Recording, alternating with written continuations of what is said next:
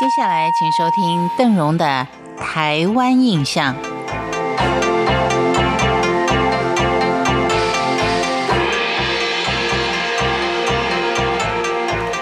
节目一开始呢，相信很多朋友会跟邓荣一起说，在今天的节目当中，我们将做老街的介绍。其实要说真的深入探究历史啊，老街只能说是其中小小小小的一部分。但是已经有一些学者专家呢，把它集结成册、集结成书，让我们不要忘记，让我们走在这些老街上，能够回忆到我们先祖们生活的艰辛。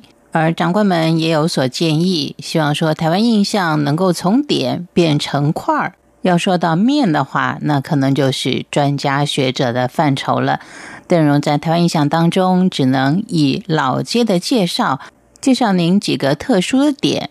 让您在参观这些点的时候，能够体会一下当时生活在这块土地上的先祖们，他们是怎么样的勤劳努力于自己的生活，才让他们辛苦的历史能够留下来，让我们继续回味。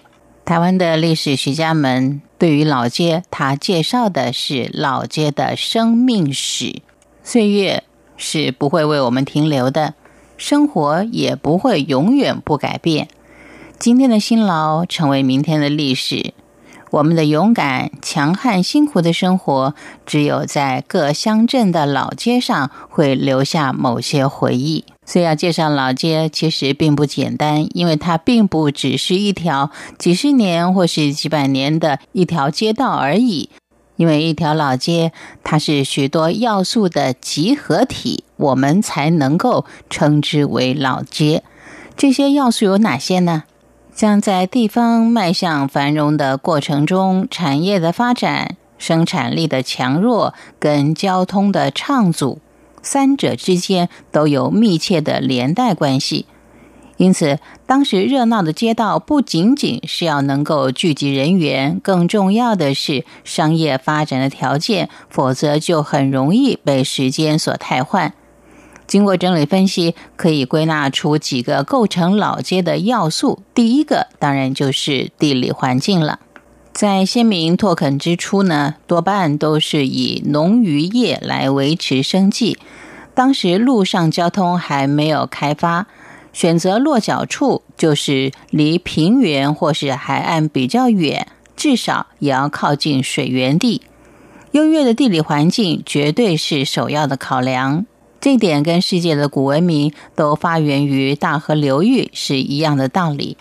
第二就是交通条件，商业活动日趋繁荣之后，班有运无就成为最大的获利机制。在交通要道开店营业是最能够节省运费的一个选择，而在铁路通车以后，沿线的各站结合了商旅，更是吸引人潮的保证。像是富冈市街，原先是偏远的农村聚落，一直到了纵贯铁路经过，设了博公冈站，市街才逐渐的形成。第三项要素就是它拥有专门的一项产业，像是煤矿、金矿、茶叶等等，能够引进大量的外来人口，带动经济发展。只是当这个产业荣景不在，经济也就会迅速的消退。像是大家最熟悉的九份金矿，或是金瓜石猴洞等等这些地方。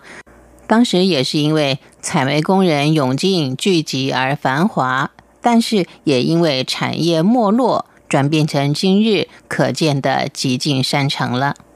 而第四个就是地方建设，在日治时期，街区改正计划替老街营造出整齐而丰富的面貌。加上邮局、学校、行政机关等等的地方建设，有助于奠定它市政中心的地位。像现今可以看到的老街，多数呢都是因为这一项改正计划营造而出的。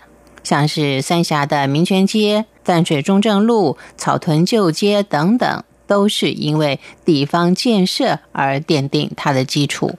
介绍老街的说明到此为止，感谢您的收听。我是邓荣，台湾印象。